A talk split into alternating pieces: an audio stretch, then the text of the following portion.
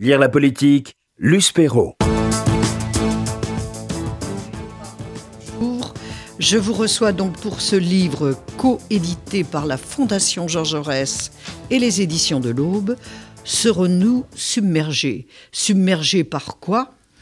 Par l'épidémie, Covid, par les migrations et par, pardon de le dire comme ça avec euh, peut-être un peu de distance, le grand remplacement. Euh, qui est plus une fable qu'une réalité pour moi.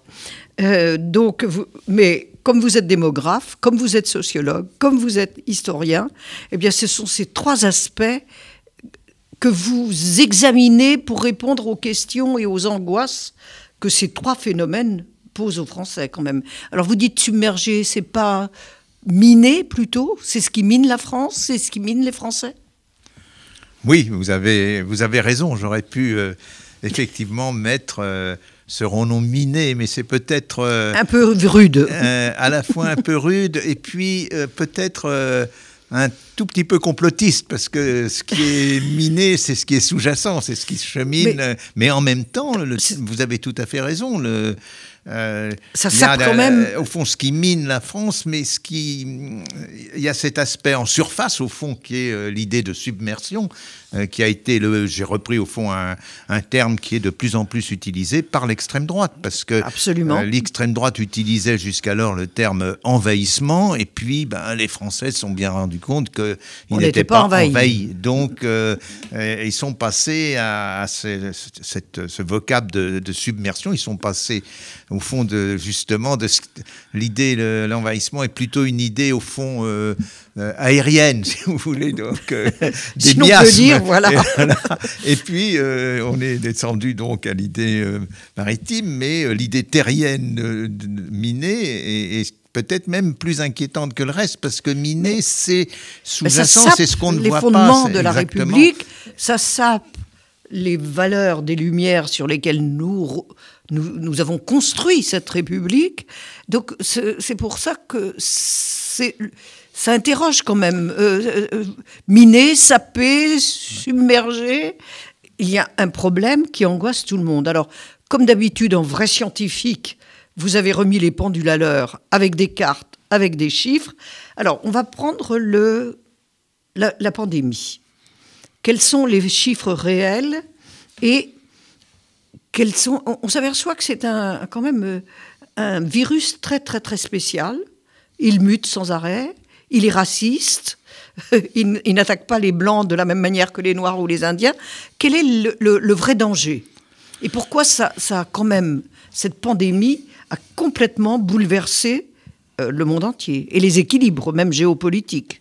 Ça, ça fait beaucoup de questions, Luis, mais, mais commençons par, euh, au fond, ce que j'ai regardé, euh, c'est d'abord euh, comment s'est passé, là, on est dans la seconde vague, donc il est encore trop tôt pour, je peux en dire un mot, mais pour regarder les choses complètement. Mais j'ai regardé la première vague, elle a eu lieu, donc, et elle a eu lieu, donc on avait des chiffres, on a des chiffres, jour par jour, ce que j'ai étudié, c'est le nombre de décès jour par jour, et département par département, mais aussi canton par canton en Suisse, euh, province par province en Italie, communauté par communauté en Espagne, pour voir s'il y avait un modèle tout, justement. Ah, ben, on regarde, et au fond, le, le, diagnostic qu'on peut porter. manière. Euh, ah, ben, on voit immédiatement comment, alors, se répand-elle, se répand-elle pas? On voit une chose très importante, c'est que l'épidémie se répand dans un premier temps, euh, comme si l'espace, au fond, était neutre, et elle progresse. Et puis, il y a le confinement, et là, c'est quand même un succès, c'est-à-dire, elle s'arrête pratiquement c'est au point que si vous faites la différence entre le département le plus touché, qui est le territoire de Belfort, et le moins touché, qui est l'Ariège, la différence dans le taux de décès par habitant, c'est de 1 à 170. C'est quand même absolument euh, énorme. énorme.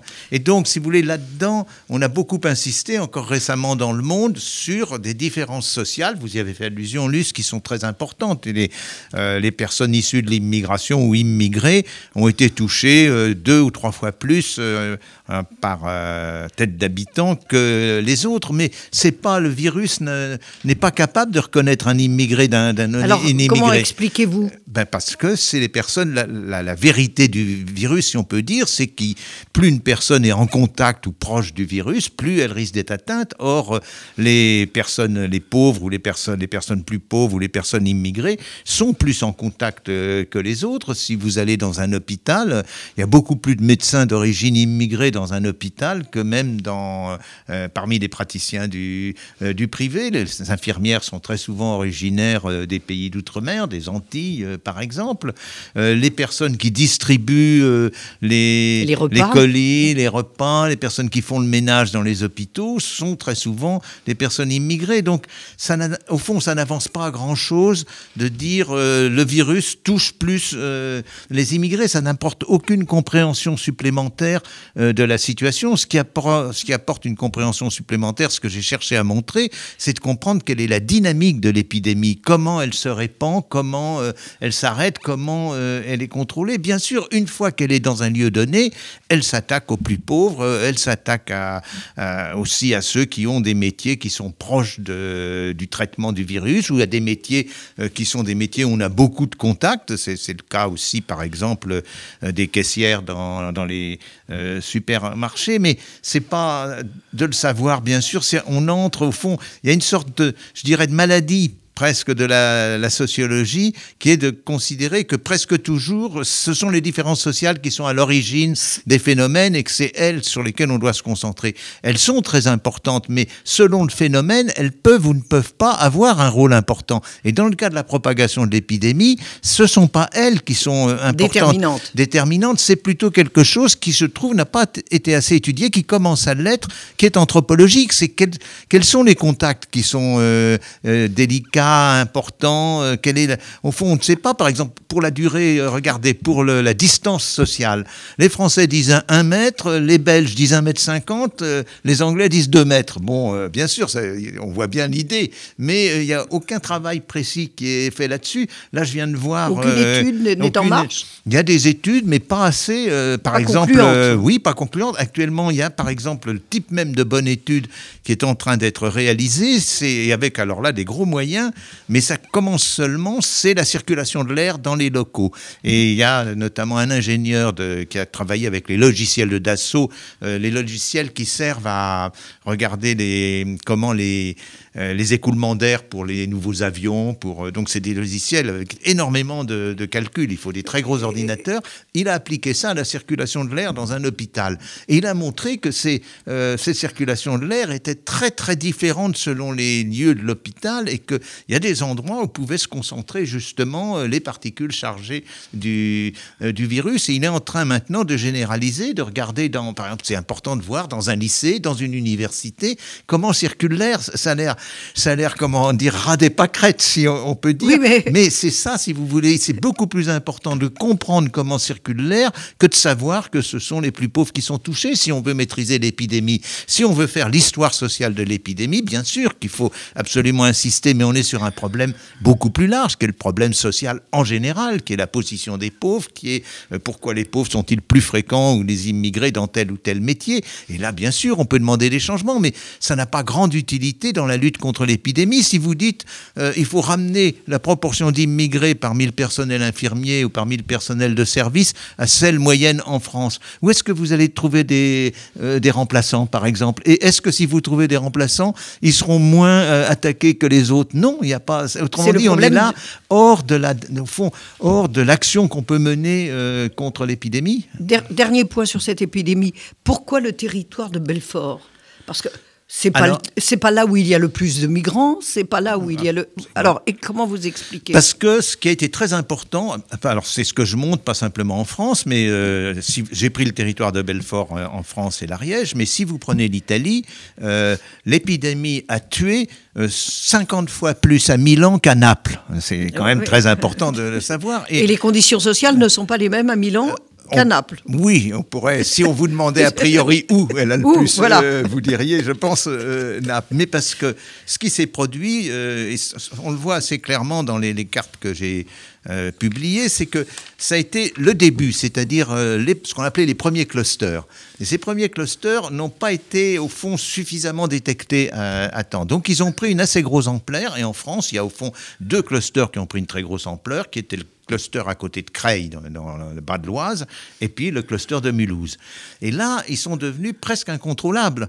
Euh, ils ont essaimé. Alors, c'est par exemple le cas, c'est trois personnes qui venaient de Mulhouse, de la réunion évangélique, qui sont arrivées à, Ajaccio, et il y a eu un petit cluster. Mais celui-là, on l'a pris à temps. Donc, euh, euh, il a été maîtrisé. À partir du moment où il est été maîtrisé, par exemple, il y a eu, je crois qu'il y a eu un seul mort en Haute-Corse, à Bastia, si vous voulez, alors que à, Ajaccio, il a quand même fallu le temps de le maîtriser. Par contre, euh, autour de Mulhouse, euh, on, a eu, on a eu beaucoup de mal. Il a fallu le confinement, et un confinement euh, qui a duré assez longtemps, pour en venir à bout. Mais on voit très bien qu'à partir du moment du confinement, la progression sur le territoire est, assez lente. Il y a des départements voisins, par exemple, au sud de Paris, qui sont progressivement atteints, mais par exemple, l'épidémie ne franchit pas la Loire. Et par rapport à ce qui se passe actuellement, c'est, je pense, quand même un enseignement, c'est que Là, maintenant, on est dans une situation difficile parce que l'épidémie a essaimé presque partout. Et elle a essaimé presque partout parce qu'aussi, ce qu'il y avait d'important dans le confinement, c'était peut-être pas simplement le fait de rester chez soi, c'était le fait de ne pas aller loin. Parce que ça, c'est. De ne pas faire circuler le virus. Mais oui, qu'on limite la mobilité. À un moment donné, il y a quand même eu l'idée de ne. Je crois que c'était pas plus de 100 km, qui était une, une bonne idée. Mais quand on voit les épidémies anciennes, on a maîtrisé les épidémies peste, qui sont des épidémies qui aussi euh, fonctionnent sur le même type de, euh, de contagion. C'est pas, euh, c'est pas l'air et les particules dans l'air, c'est, vous savez, les, les poux, les puces, les, rats, mais c'est de proche en proche. Et on les a vaincus quand on a empêché, euh, quand on a bloqué la circulation des personnes. On l'a fait en France avec ce qu'on appelait des lignes, c'est-à-dire c'était des soldats qui entouraient, par exemple à Marseille euh, en 1721, il y a des lignes de soldats et qui tiraient sur les personnes qui tentaient de, de, passer. C'est la manière dont on a pu euh, maîtriser les épidémies. Et pour l'instant, je suis assez inquiet parce qu'il n'y a aucune restriction de, circulation. Alors, la pandémie a été un phénomène, mais que l'on peut espérer maîtriser. L'émigration, c'est un autre problème. Euh, expliquer, alors là, aussi les chiffres sont très clairs, pourquoi est-ce devenu euh, ce phénomène euh, que même aujourd'hui on, dénonce, même les gens qui ne sont pas d'extrême droite. Quelle est la réalité de l'immigration en France et pourquoi euh, ne pouvons-nous plus y faire face comme on y faisait face dans les années 50, dans les années 60 alors, je crois qu'il y a deux, au fond, deux problèmes, ce que j'ai chanté de montrer. J'ai des chapitres sur la migration, mais aussi des chapitres sur les réfugiés. Et donc, de, ce sont deux choses différentes. Eh oui. Et or, et euh, qu'on ne peut pas traiter de la même manière. Voilà. Or, il y a eu une sorte, oui, là, tu as tout à fait raison et je peux y revenir, mais il y a eu une sorte de, au fond, un effet de contagion, c'est-à-dire pour rester sur. Comme la pandémie. oui, on s'est mis. Aussi un problème de circulation. Ben oui, on s'est mis à penser l'émigration comme étant constituée uniquement de réfugiés. Et donc, euh, ça a tout à fait faussé, je pense, la, euh, la perception, pas simplement en, en France, mais en France, c'est caractéristique parce que l'émigration, même les demandes pour les réfugiés, les demandes, les demandes d'asile sont nettement inférieures. Encore maintenant, c'est euh, deux fois et demi inférieur aux migrations normales qui sont reconnues et pour lesquelles les personnes reçoivent des titres de, de séjour. Donc, le, le, le gros morceau de la migration, c'est euh, des étrangers qui arrivent en France avec des motifs qui sont reconnus. Alors on parle de regroupement familial, en général c'est du regroupement de familles de Français. C'est des personnes qui ont des Français dans leur famille. Ce ne sont pas les Non, justement. Euh, ou bien c'est pour des raisons euh, économiques. On a besoin de, dans certaines... C'est pas énorme, mais on a besoin de, dans certaines disciplines de personnes qu'on ne trouve pas en France. Et puis il y a beaucoup d'étudiants aussi. Donc on, on, sait de quoi est constituée l'immigration. et tout ça a été basculé au profit de la peur d'une invasion des, ou d'une submersion, pour reprendre le titre, des, euh, des réfugiés, qui est, qu'il faut regarder de près, parce que le problème des réfugiés, vous avez raison de le dire, lui, c'est tout à fait différent. C'est que, et ce que je cherche à montrer, c'est une chose, je crois, importante. On a beaucoup dit, il ne faut pas confondre euh, euh, la migration de travail et la, migration de... ce qu'on appelle les réfugiés économiques. Voilà, les réfugiés économiques et les réfugiés politique. Mais euh, justement, euh, il faut faire très attention que, et c'est ce que je cherche à montrer, je vais donner un exemple dans le livre, j'ai regardé la progression du nombre mois par mois de réfugiés euh, de demandes d'asile de la part de Syriens en Europe. Donc on voit qu'il y a euh, début 2015 une montée très forte, ça passe de quelques 5 000 par an à 200 000, euh, au moins 200 000. Et plus de 200 000 par an, parce que c'est mois par mois. Et ce qui est assez étonnant, c'est que quand on regarde la les demandes d'asile d'autres pays, par exemple euh, d'Afghanistan ou par exemple de, Somalie, euh, on voit que euh, ça suit le même, la même, la hausse aussi venant de, du Nigeria, par exemple, que ça suit la même progression avec à peu près 3 mois, 4 mois de décalage. Or, bien sûr qu'il y a des problèmes dans ces pays, mais ils ne se sont pas aggravés subitement. Donc, en Afghanistan, sûrement pas. Ben, ils sont, euh, c'est des problèmes graves, mais enfin, ils sont euh, là depuis, euh, dans le cas de l'Afghanistan, depuis au moins 30 ans. Bon, donc, donc là-dedans, il y a eu un, effet d'aubaine, un, effet d'entraînement, et c'est encore plus clair quand on regarde les pays traversés par les, par, les, migrants. réfugiés. Par, on voit que tout d'un coup, bon, en moins de six mois, le nombre de demandes d'asile de, euh, de, la part euh, des Albanais, de la part des Macédoniens, de la part des Serbes, euh, Monténégro augmente et multiplié par trois ou quatre. Donc clairement, il y a un problème avec cette question de réfugiés. Ben, c'est parce que, on, fond, on, a, on a une certaine comment dire, de bonne conscience. Il faut accueillir euh, les réfugiés. Il y a la Convention euh, de Genève, mais euh, le monde n'est plus comme cela maintenant. Et j'ai vu, si vous voulez, j'ai plusieurs fois, j'ai quand même pas mal travaillé, y compris à un niveau européen, mais j'ai rencontré des, des, réfugiés, je dois bien le dire. Alors c'est peut-être un cas extrêmement rare, mais j'ai entendu des récits du même ordre. C'était à Rome et j'ai pu parler avec des, jeunes qui demandaient le refuge. C'était euh, c'était un, jeune qui venait de, si je me souviens bien, il venait de Somalie.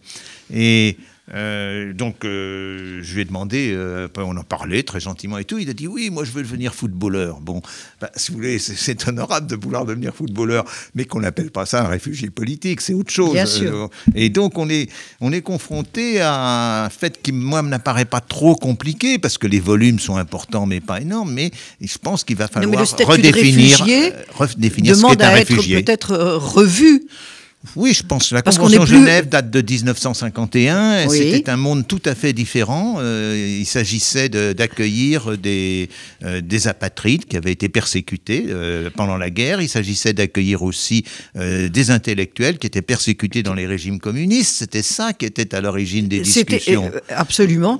Or, c'est plus le cas. Bien sûr qu'il y a, sans reprendre, on lui a beaucoup reproché ce que disait Rocard sur la misère du monde, mais ben, cette misère est absolument immense, donc euh, on ne peut pas y faire face. On peut la soulager par certains côtés, et je crois que surtout, euh, si on veut défendre la démocratie, il faut la soulager en accueillant des réfugiés qui soient vraiment des réfugiés politiques. Politiques, ce qui n'est plus le cas aujourd'hui. Oui, qui est assez, peu le, c'est assez difficile. Alors, ce, greffe Par exemple, la Tchétchénie. Il y a un jeune Tchétchène qui est réfugié politique. Sa famille a reçu un accueil politique. On ne peut pas dire quand même que nés à Moscou, en principe, ils ne sont pas persécutés. Ils sont de la naissance à Moscou. Et, voilà, ils sont donc. Euh, ils sont Sinon, en Tchétchénie, il y, a eu des choses horribles. Donc là, je comprends qu'il y ait des, oui, des réfugiés. On se rappelle la phrase de Poutine. pour ce, oui, j'irai jusque dans les chiottes. Euh, voilà. mais, mais quand même. Euh, oui, oui, mais là, c'est vrai que la naissance à Moscou pose un, un, petit, pose quand même un, un problème différent. Un, problème différent. Donc, faut, je pense que là-dedans, il y a, y a une, une, réflexion à avoir sur cette notion de, de réfugiés Les réponses du président Macron et de notre ministre de l'Intérieur, M. Darmanin, vous semblent à la mesure du problème que vous décortiquez cartes et chiffres à la pluie oui, certaines. C'est-à-dire, le problème de M. Darmanin et de M. Macron, c'est qu'à les entendre, euh, les choses vont bouger. Simplement, il faut, faut attendre. il y a combien de temps ben, Depuis combien d'années nous dit-on que les choses vont bouger Oui, justement, je ne suis pas convaincu. Alors, je, pense, bon, quand même, que euh, ça nous ramène à des, des questions posées plus tôt. Euh, je pense que ça amène à une prise de conscience. Il faut, hélas, en en politique euh, qu'il y ait des événements particuliers qui amènent euh, des, changements. Les, les, changements ne se produisent pas euh, tout seuls parce qu'on a fait telle ou telle analyse. Il faut, faut reconnaître, c'est la, question du, de l'événement, si vous voulez. Au fond, il y a des très belles pages de Hannah Arendt sur ce sujet. c'est vraiment l'événement est constitutif de, de, la transformation de l'histoire. Donc là, il y a eu un événement avec cet assassinat horrible et il va changer donc les choses. Donc je suis plutôt euh, un peu assez optimiste sur ce que vont faire euh, Macron et Darmanin, mais en l'état actuel, euh, il est trop tôt pour dire jusqu'où ils iront. Mais, peut-être en dehors de, la France, peut-être déjà aussi au niveau européen, faudrait-il avoir une, une politique commune sur qu'est-ce qu'un réfugié politique? Ce n'est pas la même chose en Allemagne, en France, au Danemark, tout ça fait, ou, encore en Suède. Ça devrait être la même chose, si vous voulez. C'était le principe de la. Si la cette convention de Genève, c'est qu'il fallait qu'il y ait des critères euh, communs. Mais il faut la revoir peut-être à l'aune, quand même, à l'aune des réseaux sociaux. qui favorisent aussi tout, tout, tout ce, pas simplement les réseaux sociaux, c'est euh, le, monde a complètement changé ben euh, à, l'aune de, euh, au fond même simplement par exemple les frontières.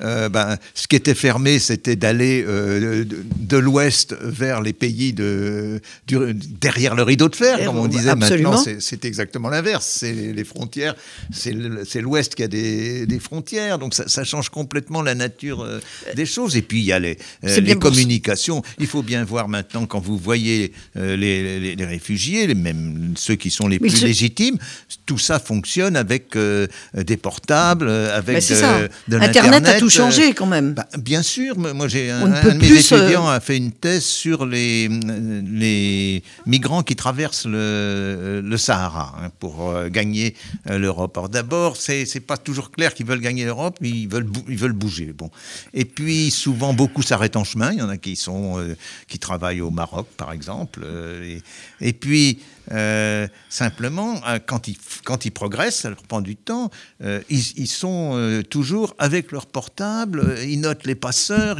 c'est très moderne, hein. ils savent tout de suite qu'à tel endroit, il y a une possibilité vers ce tas, que la, surveillance est un peu relâchée. C'est plus du tout la même migration, et c'est aussi des...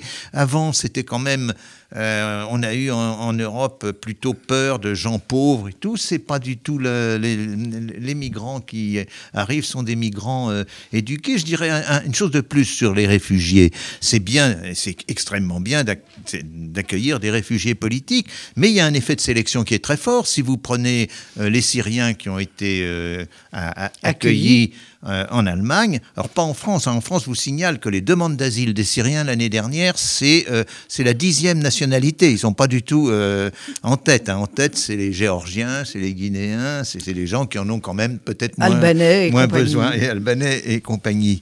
Mais quand... Mais la situation n'est pas si terrible. Pourquoi les accueille-t-on?